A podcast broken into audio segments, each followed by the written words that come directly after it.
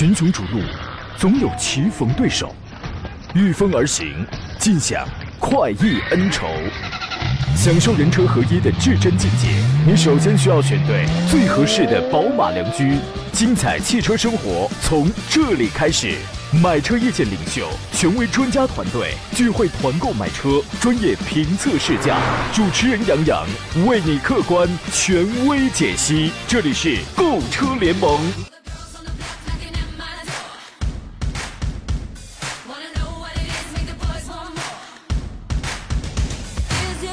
来，诸位，周二上午，山东交通广播的专业汽车节目《购车联盟》为您开拔起航了。我是杨洋，在济南问候全山东的汽车朋友。上个周三离家出走，时隔六天终于复返。有一首美丽的自古以来的诗歌呢，是这样赞美我这种情况的：说，离家的孩子流浪在外边，没有那好衣裳，也没有好烟。你们尽量往调上靠啊。这个上周三呢，我就提前提前出发去了广州车展，等于是刚回来啊。我不在了这些日子里，你们是不是没有一个胖子给你们扛风？顿时感觉冷了很多吧？啊，我也受不了。我周末回来的时候呢，我是穿着广州的短袖回来的啊，你就知道那种感觉是多么的刺激了，你知道吗？上个星期五，广州车展，我在跟家里头直播间做这个直播连线的时候，我说过，本届车展呢有一千多台新车，接下来呢一定会对大家买车在选择上会产生很大的影响。你关心的是哪台车？近期的节目当中，你都可以畅所欲言啊！我们知无不言，言无不尽，言无不详，言无不实。今天节目呢，我们专业解答一下挑车买车的问题。直播间两路热线此刻为您开通了啊，有遇到了这方面困惑的，您可以直接拨打电话跟我们直接来交流啊。两路号码是零五三幺八二九二六零六零或八二九二七零七零。我们还有几种网络互动方式，一个是我的新浪微博，您可以艾特我山东交广杨洋侃车，微信公众账号分别是山东交通广播以及杨洋侃车。通过第一个微信公众号呀，您可以全球收听我此刻的广播直播，看我们直播间的视频直播，留留言来提问都没有问题。杨洋侃车的微微信公众号。啊，在公众号里面搜索“小喜”的拼音全拼，啊，团购买新车的、二手车估价的，啊，这个节目回听的、汽车评测的，都可以从这里边来找到你相应喜欢的内容啊。今天呢，和我共同来解答问题的是来自北京少卿奥迪的总监少卿老师，你好，邵老师。杨洋好，听众朋友大家好，好久不见啊，这个啊，感觉怎么跟半年了没见你似的，特别想你，是吗？真事儿啊，劝你一句啊，天冷了。多吃饭才能有力气抵御寒冷。我呢，我现在这种情况就是你的上限，你使使劲儿。嗯。呃，好吧。啊，你是我的下限，我也使使劲儿，咱俩中和一下，多好啊！北京现在天冷了吧？呃，北京天冷了。是，而且冷的特别的突然啊！大家一定要注意，要多穿衣服，因为该冷的时候真的来到了啊！呃，记得当时杨老师相见时难，别亦难呐，是哎，这个东风无力百花残是吧？这个今天我这个胖花我又回来了啊！给各位留出酝酿问问题的这个时间，我们先说几个新车子。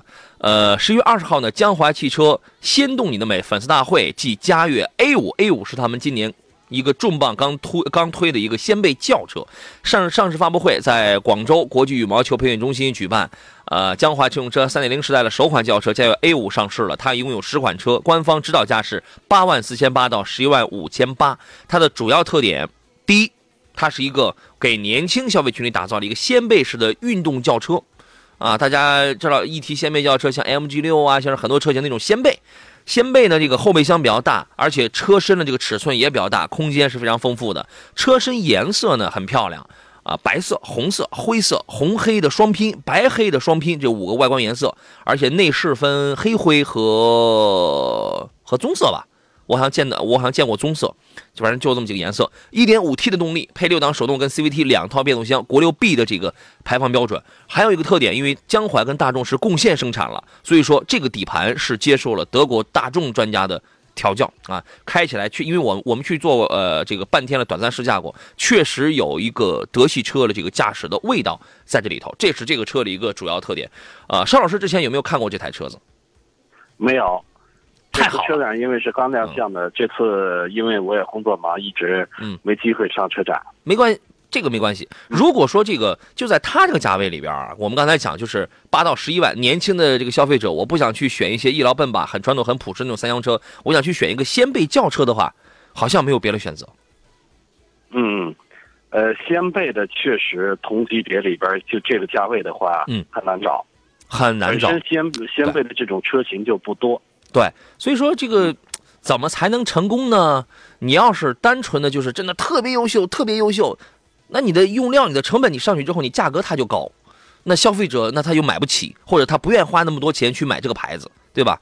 然后呢，或者我换一条路子，我保证很高的这个水准，但同时呢，我从造型上我钻了一个空子，我所指钻这个空子是在在这个空在这个区间里没有这种类型，没有没有这种风格的，那么也一定会俘获很多的这个消费者这种独特的口味。啊，这个有这个资料显示呢，呃，它是在十一月十三号啊，嘉悦的 A 五，因为它在海外叫 G 七，在墨西哥实现了全球首次发布。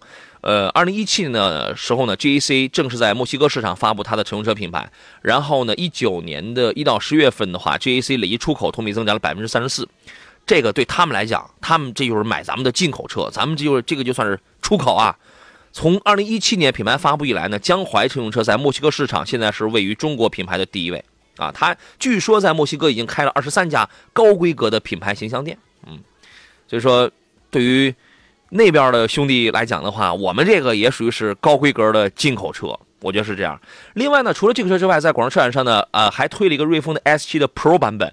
S 七呢，大家知道，它是一七年江淮出了一款紧凑级的五座的、七座的这么 SUV。这次的 S 七 Pro 呢，它是一次全面的升级。首先造型方面，你会发现它除了是一个 SUV 的风格之外，和上一代车型你找不出很强的那种呃雷同点，因为它确实那个前脸什么变的，然后整个那个六边形的垂瀑式那种立体的中网，非常的时尚啊，而且也非常的犀利。内饰方面也这个更新了，用了大量的这种。软包全系都升级了电子挡杆啊，这个副仪表台给抬高了，加入新的人机工程。这个 S7 的，因为我们原来我做过那个测试，就是在雨天啊，开着那个 S7 前面摆了两排钉子，然后我们冲上去，就是那个防爆胎啊，就是爆了胎之后。然后那个车还能开，这次的 S7 Pro 呢依然是全系标配这个 TWS 的爆胎应急安全系统，然后呢还有其他的，呃，比如说双双十二点三英寸的液晶仪表啊，另外还有这个这个其他一些 L2 级别的安全驾驶，包括一些智能安全驾驶，这是他们在这次广州车展上推出了这两款车型，我觉得还是 OK 的，因为 S7 Pro 的这个售价还没有公布，但我估计也就是十万啊，有稍微大于等于十万啊。如果说在这个价位去选一台这个。外观比较犀利，内饰很华丽，而且因为它是主推是安全嘛，防爆胎这种安全，就是你爆了胎之后，你还可以按八十公里的这个时速，你还可以继续跑。那么如果说把这些作为一个卖点的话，应该会有一些消费者会要会垂涎、会买单的。邵老师觉得呢？嗯，对，因为同级别里边，其其实这个瑞风的这个尺寸呢，同级别里边，我觉得这几年，呃，自主品牌里边车的成长也包括这个。江淮汽车，嗯，他们这个这个外观呢，尤其外观和内饰的设计，我觉得，在过去早期的时候，可能这个感觉好长时间没什么变化，嗯，但这几年，也因为竞争对手的变化，所以他们变化也非常的快，成长也非常的快，对，而且价格的区间呢，我觉得。好了，诸位，回到我们今天最后一段的这个节目当啊，第二段的这个节目呢，节目还没还没有结束呢啊。邵老师刚才最终总结为一句话，是不是想说这个自主品牌现在其实在这个海内外的这个地位，现在正在不断的上升当中？对呀，以前我们叫自主品牌，现在对国外来说，我们叫进口车。对，对于他们来讲，咱们这也是进口车，其实也是这样。你以为咱们国家买到了他们的进口车，就真的在他们国家里边就是那么逼格就那么高的吗？有的时候也未必，也未必啊。这个，然后呢，我们再说一台新车，就是吉利的 iCam。银河限量版正式发布了，这个车我在车展上见到，真的很漂亮，因为它用的那专属的车漆，说蓝色也行，说这个荧光色也行。然后那个车是当呃当天的二十二号的十二点是正式在官网上抢。我说现在大家都好会玩，都在官网上抢，可能后头大家又会看到一个数据，多少秒之内就被订单啊，因为它是二零二零台，一共就两千零二十台，然后就都被抢光了，对吧？这个星剑灰双车双色车身啊。白棕双色新建内饰，就整个的那个，你包括它马牌轮胎，还有那个 UC 六的那个型号，包括那个轮毂的这种设计，包括它时间符号的那个铝制车身，就是在这个车身的元素这个设计上，由外而内，你你会觉得真的是有的东西那那种品质感。我那天我做节目的时候，我那我讲到品质感东西，你你很多你一眼就能看出来，你是能看出来的。它是一款紧凑级的 SUV，说实话，这个车的尺寸并不大。原来大家见过那个起亚的秀尔，获得获得过 Red Dot 红点大奖的那个那个秀尔。哎，风格上差不多，就那个样子，但是比它大，比它要大一点，但是做工绝对比那个好啊。然后呢，四米三五的车长，两米六四的轴距，你大概你就知道它是一个什么样的风格。整个的内饰的设计风格，你找不到它现在跟吉利的任何一款车有相似点啊。这个大家可以去找那个图片先看一下。动力方面是 1.5T 的这个涡轮增压发动机加一个七速的湿式双离合，然后配一个48伏的这么一个 BSG 的一个电机，就是用它的用途是在低速状态下去弥补涡轮迟滞的这么一个问题。它呢功率上最多可以提升十十千瓦，扭矩提升四十五牛米啊。然后呢，呃，其他方面的信息我们还这个不可知。我就觉得这个车很漂亮。呃，这个车山东的第一台试驾车应该近期就会到了，到了之后就是哎会到咱们手里边来啊，这个到时候咱们来试一试。我觉得这个车大家可以去这个关注一下啊。好了，来看一下大家的这些个问题。呃，从头来看吧，好多的问题。晴空万里说：“杨好，嘉宾好。二零二零款的汉兰达什么时间上市？有没有准确的时间？”我记得今年某一个时刻我看到的是说是今年年底，咱但在这个车展上我没有见到它呀。广丰只有一款精品车，就是威兰达呀。威兰达是在。那个、那个、那个、那个谁？CHR 跟汉兰达中间地带的那么那么一台车子啊，坐等回答，你们的忠实粉丝一直等一直等你回来呢，谢谢啊。这个二零二零款汉兰达，您现在有最新的消息吗？没有，呃，因为从一八款之后，确实汉兰达一直没更新换代，嗯，所以这个现在我觉得要没有消息的话，应该至少得半年。对，我觉得要等半年。而且之前我节目上咱们已经说过了，不要等新款，因为新款出来还得再加一轮价。就这臭毛病，你知道吗？你买个现款，你没准那你还得加价，你还等什么新款？你知道吗？新款除了改改样子之外，大的东西它不会改，可能会有混动版，我忘了，可能会有会有这个混动版啊。苏云中说，奔驰 C 级在济南有活动吗？我觉得这个你得去问他们经销商去，但我劝你一句，C 级不要买，不要买。你到喜马拉雅找杨洋侃车，我的声音专辑。应该是最后一期吧，我出门之前应该是传的最后一期。我们那期节目上就有一位 C 二六零的车主，一位年轻的小伙子，在我们节目当中亲身来吐槽他的 C 级二六零什么毛病，转向机响，还有什么，呃，刹车响，后排座椅不舒服，这都是通病，这都是通病。你还买，就是图一便宜，就是看起来很，就是看起来很漂亮。人那小伙子，人家都这这个这个准备要换车了啊。呃，东子说：“杨哥，宝马新三系现在优惠三万左右，可以入手了吗？三二五首发版的，这个价格怎么样？”呃，宝马的是三系吗？对，指的是二零二零款的三二五的那个首发版。呃，现在是优惠三万，山东那边。呃，对，他是这样讲的啊。我觉得，要是你要是一个宝马的车迷的话，呃，可以马上就能出手啊，因为也至少是有优惠的。其实我们知道很多车型像。这个很多车型是没有优惠的，对它刚上来，它刚上来嘛，嗯，三万的话和本身就是二十八万。好事儿，哦，那个是三十二万的车嘛，和三万的话二十八万差不多吧，首发版应该呃首发版的三二五二零二零款应该差不多，这是一个正常的一个市场行情，啊。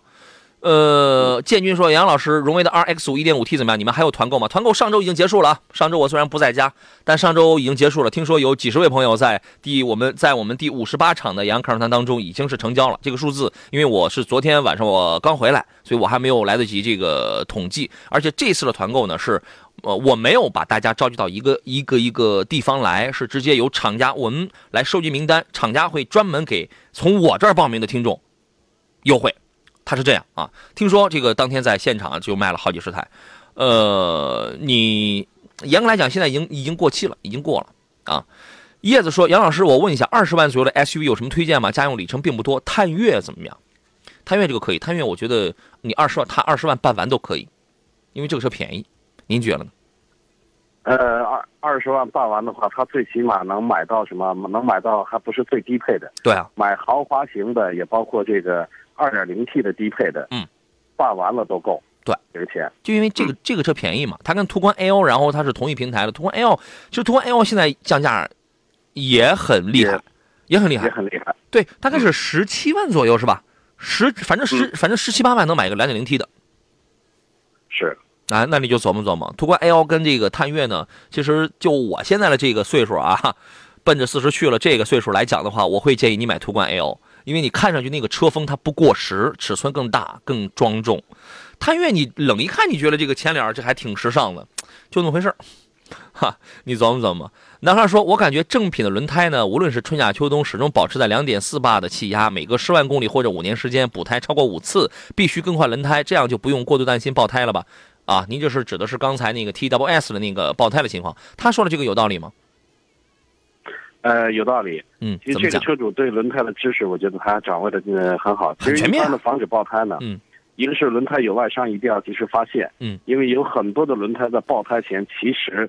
是胎壁是有鼓包的，胎壁是有外伤的，嗯，尤其漏个线层的，嗯，我没有及时的发现呢，就有可能会发生爆胎，嗯，还有呢就是胎压，胎压呃爆胎的主要原因不是胎压过足，而是胎压过不足。对，其实两者都容易爆胎，但胎压过低更容易爆胎。对，胎压过低呢，轮胎的侧壁会经过反复的碾压，会高温，最终呢容易发生爆胎。对，当然还有呢就是轮胎的花纹。一定要及时的检查轮胎的胎槽中间有一个一点六毫米的磨损标记，嗯，快接近这个磨损标记的时候，也代表这个轮胎磨损已经到极限了。对，当然呢，还有一个是时间的，一般我们建议呢是不要超过六年。嗯嗯，对，啊，它这个东西它不是我们想象当中的那样啊，我这天冷了，我把轮胎我这个撒撒气儿，我我我这个车我就不打滑了，是吧？跟地面的磨这个这个这个接触面积增大了，我车就不打滑了。气儿要是太高的话。可能就会打滑，它不是咱们想象当中那样啊，都容易爆胎。你气压更低了，你那个被那个金属丝戳破了，这个几率要更大。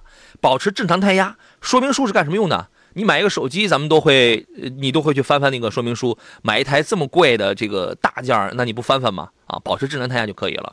师傅小聂说，胖杨跟老师你们两个好，八到十万的轿车老人开啊，家用油耗低，毛病少，不考虑保值，就跑市里。最近看了一下宝来跟雪佛兰的科沃兹啊。合资能给推荐几个吗？国产能给推荐几个吗？谢谢啊！八到十万的这个老人开的话，我觉得宝来还可以，科沃兹就算了吧。科沃兹虽然车风比较年轻，但这个车其实在它这个级别里边油耗并不算低的，而且可能后排一现在依然是全系没有后排的空调出风口吧。另外呢，配置上也是比较廉价，宝来还凑合吧，宝来还是可以的。还有别的吗？呃，就选宝来吧。宝来最起码第一呢，它是合资车型。嗯。呃，第二呢，确实这么多年的它的品质也算是相对稳定。嗯。呃，因为价格要是十万左右，你要能多一些的话，其实首选的我的推荐是嗯卡罗拉。嗯嗯。一点二 T 的卡罗拉，然后老人自己开着是吧？合资品牌里边，你你这个你可以看宝来，然后卡罗拉那个你可以看。呃，差不多了，我也不给你推荐太多了，反正这些都挺适合老老人的啊。呃，国国国产车的话，其实我觉得那个吉利的那个博瑞啊，那个真的是是一台很好的车子。呃，油耗可能会略高一点，但是那个车它大，它是一个中级车，你知道吗？或者你现在如果还能买到第八第八代索纳塔，恐怕买不到了吧？第九代的是吧？第九代应该是差不多，就是这样的，它都是降价以后的中级车，老人开着空间也大，相对舒服。啊，你可以去这个研究一下。潺潺而静说：“杨你好，U R V 和冠道选哪个好？大哥，这两个是同一平台了一样的车子，好吧？我们说过好几年了。家用想要个动力充足的，哈哈，家里四个人啊，人定兴旺。还有其他竞品吗？豪华品牌也可以。是这样，这辆车如果要买的话，都买两点零 T 的啊，动力相对要充足一些了，对吧？而且。”没有什么大的毛病，之前因为刹车召回过，但是那个那那个事儿好解决，那个事儿比 1.5T 的失速涨机油要好解决。来，请开本田 1.5T 的车主，接下来的日子里你们就可以，你们要提高警惕，陆续观察，随着温度的下降，你们的车涨机油的情况是否又开始重生了？啊，要注意观察这个事情。其他的豪华品牌呢？再一个，你就是汉兰达、锐界，其他的豪华品牌呢？如果说要以这么。相对低的价格去买豪华品牌的话，尺寸往往不会特别大，排量往往不会特别大，除非降价之后的你能买到一个大排量，比如说像是降价之后的 2.0T 的宝马的 X1 呀，等等，等等啊，绝大多数二十到三十万之间就是合资品牌，这是他们的就 2.0T 的、2.5升的这样几个排量的合资品牌的要占据一些个空间啊。邵老师在这个价位除了这两个车，还比较欣赏谁？呃，冠道和 URV 这除了这俩车，其实这俩车的价格，说实话，它并不不是很便宜。嗯，这个车的价格，呃，价格呢都已经在二十万到三十万这个区间了。其实我要是这个级别的话，呃，首选的我觉得应该考虑汉兰达。嗯，首选配置无非就是低一些啊。对，呃，汉兰达呢，毕竟是目前还是没爆出有任何的瑕疵的，嗯，是吧？就是配置低，就是配置低。对，这个这个这个车还是 OK 的啊。好了，我们进广告，我们稍事休息一下，回来之后剩下半个小时遇到了买车的问题，我们再接着聊。来，诸位，十一点三十三，欢迎继续回到我归来之后周二的山东交通广播专业汽车节目《购车联盟》的直播当中，我是杨洋啊。广州车展回来之后呢？会有陆续的会有好多的这个新车给介绍给大家。你关心的是一些什么样的车子？也欢迎跟我们来进行交流啊。呃，遇到了买车拿捏不定主意的情况，呃，直播间两路热线是零五三幺八二九二六零六零或八二九二七零七零。当然，现在有很多种方式，您可以在我的视频直播当中来留言，而且还可以在在两个微信公众两个微信公众平台上都可以给我留言啊。现在我们这个方式特别多。呃，周少斌呢是来自北京少卿奥迪的总监少卿老师，你好，邵老师。杨洋好，听众朋友大家好。我们直接来看问题啊。双说老师好，我想问一下，广汽传祺的 GM 八这个车怎么样？二零二零款怎么样？二零二零款应该是在十一月初的时候是刚刚上市，应该是本周本周山东就要上市了，家庭使用啊。还有呢，就是北京一些汽配城提车，二零一八款能优惠四五万，靠谱吗？二零一八款严格来讲已经停产了。嗯，如果说那个车优惠四五万的话，你觉得这个力度大吗？我怎么觉得？也是可大可不大的这种情况呢。嗯，我我觉得还是在北京这边呢，很多的我知道这个，尤其是四 S 店之外的有一些这个经销商，嗯，从网上给大家会报一个很低的价格，嗯，这个这些年呢已经被骗的人已经不是说。一千个、两千个了，对吧？然后这个去了北京南站，这还还来接你呢，特别开心。然后嘚儿就把你拉到大兴去了啊，就嗯，到最后你买到的价格可能比山东还要贵。对，买车呢要算总费用。再一个，二零一八款我觉得优惠四五万，这个我说不好，它肯定不是低配是吧？如果是低配，比如说是那个十七万的，它给你优惠四五万，就等于是你十二万就能买一台 GM 八吗？如果你这个具体靠不靠谱啊？我我希望我们不要猜，希望你印证。呃，通过各种方法，你自己想办法啊，有没有附加条件？这是一个最根本的，比如说保险，比如说什么这个这个其他的这个那个，那就是那些捆绑的。如果没有的话，停产就停产了吧，反正十二万买一台商务车，那么那么那么大个的商务车，反正也能行。我我我的意思是，第一你要验证一下有没有捆绑条件，这个是最关键的。第二一个四五万，我觉得哎也还行吧，反正也没有特别诱人那种，因为毕竟是一台已经停产的车子。二零二零款更加值得期待，是这样啊。Sorry，嗓子还没好。二零二二零二零二零二零款的 GM 八呢，外观微调，就保险杠那有点变化。内饰方面做了一部分调整，比如说全系标配 Infinity 的那个音响，因为作为一款商务 MPV 有液刹力式音响的话，很好，对吧？动力方面是一个很大的变化。我跟大家透露一个消息，因为这次他把这个 2.0T 啊提升到了390牛米，因为上一代的 GM 八是多少？二零一八款里边320吧，是吧？这个广汽自己研究的这个。能提到三百九十牛米的这个两点零 T 的发动机的这个数值是目前所有自主品牌里边最高的。嗯，乃至发动机的功率一百八十五千瓦，确实。这个做的非常好了，这是广汽研究院对广汽研究院就是最新就是研发出来的。从账面数字来看，这个动力输出确实是很好啊。这个究竟匹配怎么样？你这个肯定那那你得开了之后啊，因为它是一个变速箱的这么一个加持，这么一个匹配，对吧？但是能把这个动力能输出到这种程度，是目前为止，呃，你包括很多合资品牌，我觉得百分之九十九的合资品牌也都做不到啊。反正就我们说的保险一点吧，是现在我们就是眼前能想到的三百九十牛米，这是最高的。两两点零 T 里边了啊，就是这种先天的这种状态下啊，呃，你可以，我觉得你要买那个便宜点的话，你就按我们刚才说的这个路子啊。哟，小孩怪喜人说，探界者一点五 T 跟翼虎一点五 T 选哪个？我怎么觉得他这两个选了都不怎么样？邵老师说说吧。呃，探界者和翼虎，一个是一个是斯巴鲁的翼虎，还有一个雪佛兰的探界者，是吧？呃，福特的翼虎吧。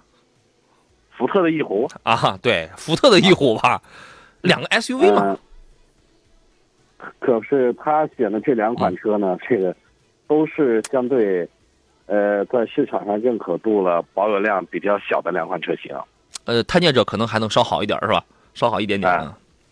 探界者稍好一些。那我我觉得这样，嗯，呃，要是这俩车的选的话，我觉得您不如选锐界，是吧？第三个。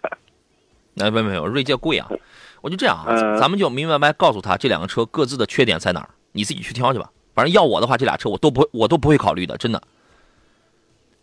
嗯，探界者我们说过很多回了啊，它一个是 GF 六三代的这个六速的这个变速箱，虽然在昂科威上用七档干式双离合，很多人反映有问题。那么探界者，我给你雪佛兰，我给你用了一个六速，这个六速变速箱除了轻微卡之外呢，没有什么大的毛病，它就是卡。希望希望不会有大的毛病，因为我们也收到 GF 的一代、二代变速箱里已经有很多投诉了。再一个呢，我最担忧的是它分体式控制被衬套这个轴的问题导致断轴，这个是有概率的，这是它的。很明显的这个几个缺点，翼虎呢，可能可能 SUV 里边翼虎是断轴的这个鼻祖吧，现在好像听不大到了啊。但它原来也断过。它跟这个探界者相比的话，第一，它这也用六速变这个变速箱，但福特的这个六六速变速箱是是费油的，这个百公里大概要多费一升油。然后呢，空间尺寸小，我我没法说它现在还有没有这个断轴的隐患，在这一点上，邵老师你怎么看？呃。断轴的隐患，我觉得每次当出现这些的话，厂家其实对后期的后出的，就是当时那一批次的，如果出现有断轴的话，后出的批次它会马上进行这个配件的改进。嗯，我觉得在后期的再断的概率并不高。但是这两款车呢，实属您选择的这两款在市场的保有量并不是说特别的大。其实呢，我就我个人呢更倾向于这个，如果是这个价位的话，嗯，更倾向于保有量大的车型，比如说。像途观 L 现在优惠幅度很大，嗯，优惠完了，其实在价格上和这些车型的价格差不多，嗯嗯嗯，反正，综上所述，你考虑两款车的明显最一针见血的缺点，我都告诉给你了，你，呃，抛弃也好，两害相权取其轻也好，你自个儿去琢磨。我觉得在这里边，两害相权取其轻，一虎小费油不断轴，就是现在来讲可能不断轴，探界者呢可能也不是所有的都断，但是它有个概率。知道吗？但是它空间大，你真是很难以取舍。换个车吧，直接换一个得了。呃，刚才我们有朋友说嘛，说这个莫说，二零一八款的广汽 GM 八应该是国五的吧？现在还能买？对，现在应该是国五的了，已经停产的了嘛？停产的了吗？对吧？哎呀，那你就琢磨琢磨了啊。这个孝壮妈妈说：“老师好，杨好，我想问一下，凯迪拉克 XT 五 2.0T 的两驱技术版怎么样？这个这个车我觉得油耗高点就略高一点嘛，但也没有说高的特别好，因为。”孝壮妈妈女士，你也那你也开不多，对吧？关键现在价格优势也比较大，优惠之后凸显出来性价比比较高。我我我认为这个车买就好了。嗯，性价比高，关键是优惠幅度大。对，没有什么，对吧？就是以。降价之后的这个优惠的价格相对较低了，优惠的价格我买一个豪华品牌嘛，我又喜欢它这种宽敞的这种风格啊。磊哥说杨好，凯迪拉克的叉 T 六怎么样？后期小毛病多吗？不是，叉 T 六现在这个车我们还没有开过呢，后期保养怎么样？跟普拉多比，选哪一个？哪个？嗯，它还有个，它还有一条，哪个更舒适，更适合家用？你要比舒适的话是这样啊，普拉多二七呢，现在你可能也买不到了，你就是买到啊，我觉得这个车动力真的很差，城市开你试不出来。你找点烂路，你试试。你想要超个车，费了劲了，你知道吗？从舒适度上，觉得我觉得叉七六要好一些。邵老师评评这个嘛？呃，叉七六，我觉得作为中大型的 SUV 的话，二点零 T 的动力肯定是要偏弱的。嗯，仅仅够用啊。呃，家用的话就谈不到性价比的，毕竟这个车价优惠完了都得半期的，得奔着五十去了。嗯，四十四十四十出头嘛，五左右吧。对，嗯。要这个这个级别这个价位的话，我觉得您还是选别的车型吧。嗯，如果说在四十万左右想选一款六座，我觉得他可能是想选一台六座或者七座的这种 SUV 吧，是不是奔着这个目标去的？而且还得要豪华，还要尺寸，要这个舒适度的。那基于这个目标的话，其实选择的余地往往不是特别大。嗯，呃，这个价位的话，途昂了，汉兰达了。呃，比它还要便宜，比它还要那便宜啊！他可能也更高，他可能不想买那么便宜了，他也不想买这个自主品牌的，呃，他可能就呃也不是自主品牌，他就想要豪华品牌的，对吧？选择余地不大了吧？没了吧？对吧？那那那你就得买这个了，没了，对吧？别克刚出了个昂克旗，哎，昂克旗卖多少钱来着？也是三十呃不二十九万几起，反正也和三十万起，对吧？那个也便宜了，那个也便宜了。刚才有人问到这个车，咱们待会儿讲。啊，呃，叉 T 六这个车，反正养护一回一千一千六还是一千八，反正奔着两千去，常规，你得你得接受它。如果说就这个车跟普拉多放在一起来比舒适性的话，我会把票投给叉 T 六，啊，嗯，对吧？它的舒适性肯定比普拉多比这普拉多强，养护贵嘛，豪华嘛，呃，对吧？档次也肯定不是一个档次，哎，玩它的内饰玩法也玩法也不一样，对吧？玩法也不一样。啊。孙云中还在迷恋奔驰 C，说奔驰 C 二零零新款一点五 T，那对呀，我的那这个我都跟你说了嘛，那个二六零那都是这个排量的，怎么着买还是不买？你买个奔驰 E 呀，我跟你讲，呃，你买个奔驰 E 的话，那个 E 到了多少以下都是一点五 T 的来着？E 二六零，嗯，二六零包括 C 二零零，C 二零零也是一点五 T 的，你琢磨呗。呃，再看一下其他朋友的问题了啊，好多人问题，然后全被这个顶掉了啊。呃，好多人现在呃，这个这个这个大家的问题，很多人这个都被顶掉了啊。我们说那刚才有人问那个威兰达吧，我们说说那个那个威兰达。威兰达是这次，因为我是这样啊，我马上我会有一个视频的一些东西给大家来呈现。广州车展一千多台车呢，呃，一千零五十台车呢，我觉得没有必要全都看，也不是每个展台你都要看。呃，因为其实去之前我们做了大量的功课，我就知道每一个那每一个展台上，有的压根就没有新车。啊，有呃，虽然有发布会，但就没有新车。有了呢，可能有一款乃至几款那样的新产品。呃，有的新产品呢，说实话也没有什么，你三岁看老，它本身它就没有什么竞争力。有的呢，可能确实哎，觉得会成为一个一个热点啊，所以说我们会看的很有效率。我我会看的很有效率。然后去了之后呢，也一定是从里边挑出这个精品，比如说广汽丰田展台，我就看一款车就好了，就是威兰达，啊，也是天。G A 平台的一个中型的威兰达，我刚才说了是介于 C H R 跟汉兰达之间的这么一台这个 S U V，比那个汉兰达的尺寸要略小一点。呃，样式呢挺漂亮，长得也是大家看过那个那个新荣放是吧？长得就是新荣放的那么个前脸内饰也差不多，也是中央立了块这个大屏幕。我觉得那个那个造型上是这个比较混搭、比较土的那种吧。啊，然后动力方面呢，它是。TNGA 大家知道，TNGA 的这个平台上就那么几个动力系统，两点五的啊，这样两两点五的这个混动啊，这样我们先进广告回来之后，邵老师，我们回到刚才那个威兰达，TNGA 的这个平台上就那两个排量，一个是两点五的这个混动，对吧？嗯，丰田都在用双双擎嘛，百分之四十一热效率的那个双擎，一个是两点零升，啊，那就这两个排量，外观的样式自吸，还有两点五自吸，对。呃，其他的大家有原来见到的那个两点零，两两两点零 T 你就没见过哈，两点四升的那些就这个早都没有了。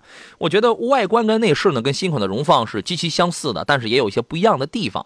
呃，如果你买的是两点零的威兰达的话呢，我我觉得呃，它那个你要买一台四驱的啊，两点零的威兰达你一定要买个四驱的，因为它那个 DTV 的一个动态扭矩矢量控制呃那套系统呃会让你在过弯的时候呢比较方便，而且比较稳定啊，确实。确实，它它主要是起到这么一个功能啊，嗯，等着吧，反正新荣放是什么样，反正它基本上也都是差不多。包括那个本田不是还出了一个皓影吗？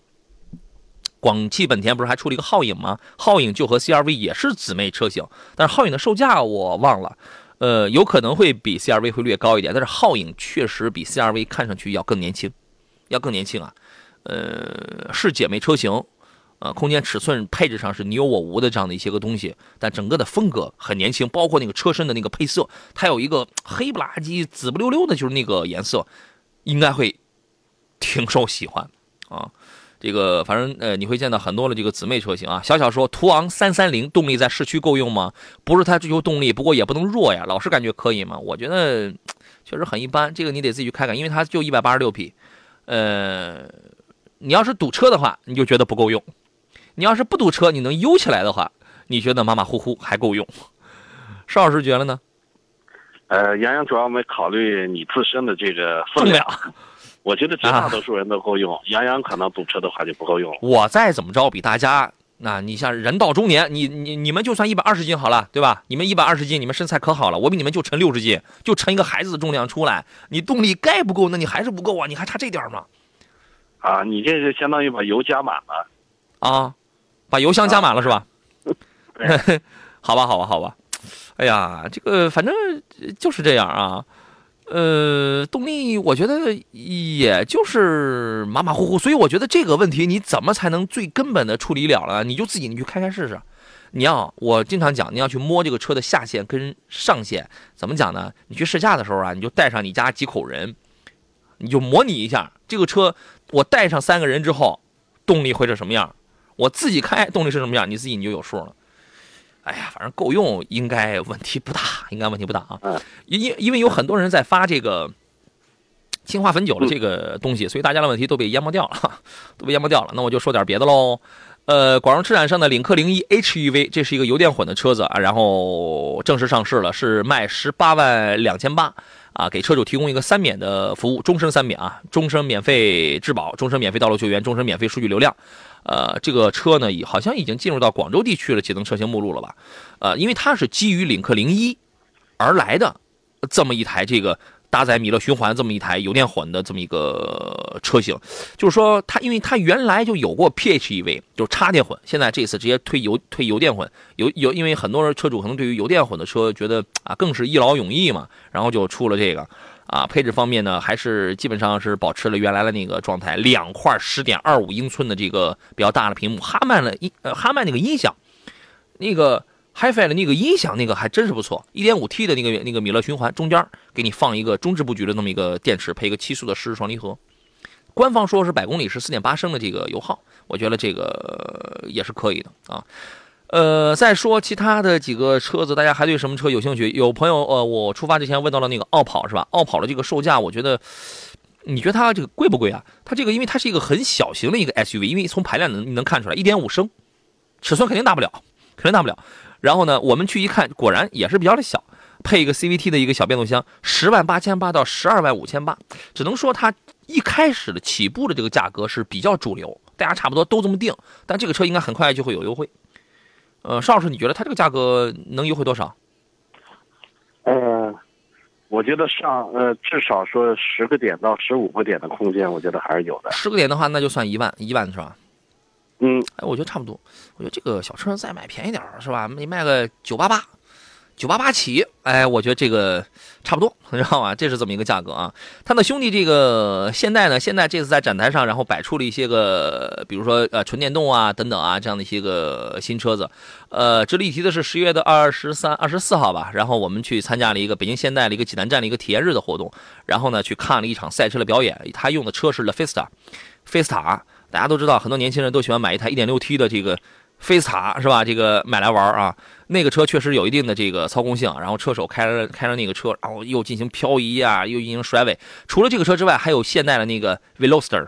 Veloster N 这样的高性能产品，有很多人会拿菲斯去做一些这个改装车。我身边就有这样的朋友，好家伙，买一台菲斯总共还没花多少钱，改装费花了快三十万了，你知道吗？啊，我觉得这个也也那个挺好的。呃，Le 呃那个 La Fiesta 的 1.6T，你觉得它这个车现在的竞争力是是怎么样的，邵老师？呃，竞争力，我觉得同级别里边绝大多数，它还像这个菲斯塔，我觉得还是以这个性能运动。呃，突出一些。对，讲操控。同级别里边，我觉得也就它和呃马自达。嗯，马自达的车其实跟马自达中级的就是 a t e n z a 了。对 e n z a 了。嗯，呃，跟其他的竞争呢，其他的更是偏向这个家用化。我觉得这个车呢，本身第一外观也特别炫，第二呢动力确实非常的澎湃。嗯。第三呢，本身属于这个轿跑风格。对，它就是一个轿跑车嘛。对这个车开起来还是不，这个还是不错的。呃，今年下半年呢，现代会主要会，他把他的注意力呢会放在这个新能源车车型上，比如说领动的插电混 e n c i n o 的那个纯电动，啊，然后呢还有呃新代的 X 二五已经上市了，是吧？二零一九款的这个领动，新一代的悦纳，这些都已经上市了。那基本上这个就是它下半年的这些个呃车型了啊。另外呢，在这个周末，然后在山东上了那个国际智骏，国际智骏的这个三款新车终于上市了。其实它二零一七年就开始在酝酿这个车子，一九九七年这个工业机械部然后成立嘛，然后这个呃不这个这个这个国机汽车成立嘛，然后它其实里边的这个人才啊专家都是都是来自于这个机械部啊。然后，呃呃，这个这个都是来自于机械工业部，呃，二零一七年到现在两年时间酝酿了这么三款车子啊，GX 五、GC 一还有 GC 二也也上市了。GX 五补贴以后的价格是十一万五千八到十三万九千八，GC 一的补贴以后的价格是六万八千八到八万三千八，GC 二是六万五千八到八万一千八。后边这两个都是两个两厢车吧，GC 二属于是一个两门的，也有这个四门的啊。这个续航来讲的话，呃，基本上跑的短的能跑三百三十八。跑的长的能跑四百多，能跑四百多。我觉得这个国国机啊，这个企业是蛮有意思的，因为它是个央企。央企的话，其实它在这个技术研发、包括售后、包括这个科技能力、人才这方面，其实说实话啊，确实比很多的民民营的这个民企的这个新新能源这个汽车品牌啊要靠谱，要有这个实力啊。邵老师觉得呢？嗯，是。国机这个国机应该和这个上市公司国机联合是不一家？啊，不是，应该不是，呃，他人家就叫国际之骏，就叫国际汽车。啊，那其实这个企业我还没有详细的了解过。啊，是吧？这个车呢，现在因为它出的确实是比较晚一点啊，但是车还是不错。我在我其实它没上市，我今年夏天我在济南我就已经开过了，我已经开过这这三个车子了。我觉得 GX 五这个其实品质上要更好一些，又有 L 二级别的安全驾驶。啊，又有对对于电池这块又有特殊的一些安全保护，什么该自动断电啊，该什么都有，又有一些智能的配置，什么手机 APP 这个遥控啊，呃定制啊这些都有。我觉得这个车还是可以考虑，而且续航四百多，我觉得够用啊。刚才有谁发了一个微信，然后问到的是那个途昂三三零跟荣放该该怎么来选？你这个问题啊，就相当于是我们去找工作，你知道吧？有人问。一个三十多一个三十多岁出头的这个杨洋，跟一个初中毕业的小伙子该怎么来选？当然也背不住人家小伙子天赋异天赋异禀啊！我觉得你这个就属于是邵老师头上的虱子，明摆着的问题啊！邵老师，你快挠一下，你快啊，你快挠一下。这两款车，首先我觉得空间 级别就不一样。对，差距太大了。你弄了一个中学生，你你弄一个中学生跟一高中生，你在这比啥啊？你是吧？这个哟，小孩说，科迪亚克、奇骏两点零、昂科威一点五、探岳一点四、CRV 一点五推荐一下。用淘汰法的话，在这里边，CRV 一点五 T 的淘汰掉，昂科威一点五 T 的淘汰掉，探岳一点四 T 的其实是挺不值的，因为我们那天我们节我们节目说过很多次了，这个价格你能买到很多一点八 T、两点零升这样的车子，你那么让自己那么憋屈干什么？我跟大家大家考虑一个概念啊，大家考虑一个话题。动力能不能影响安全？我向大家考虑这么一个问题。我们不是动力狂，但动力能不能影响安全呢？你琢磨琢磨。今天时间关系，我们到这。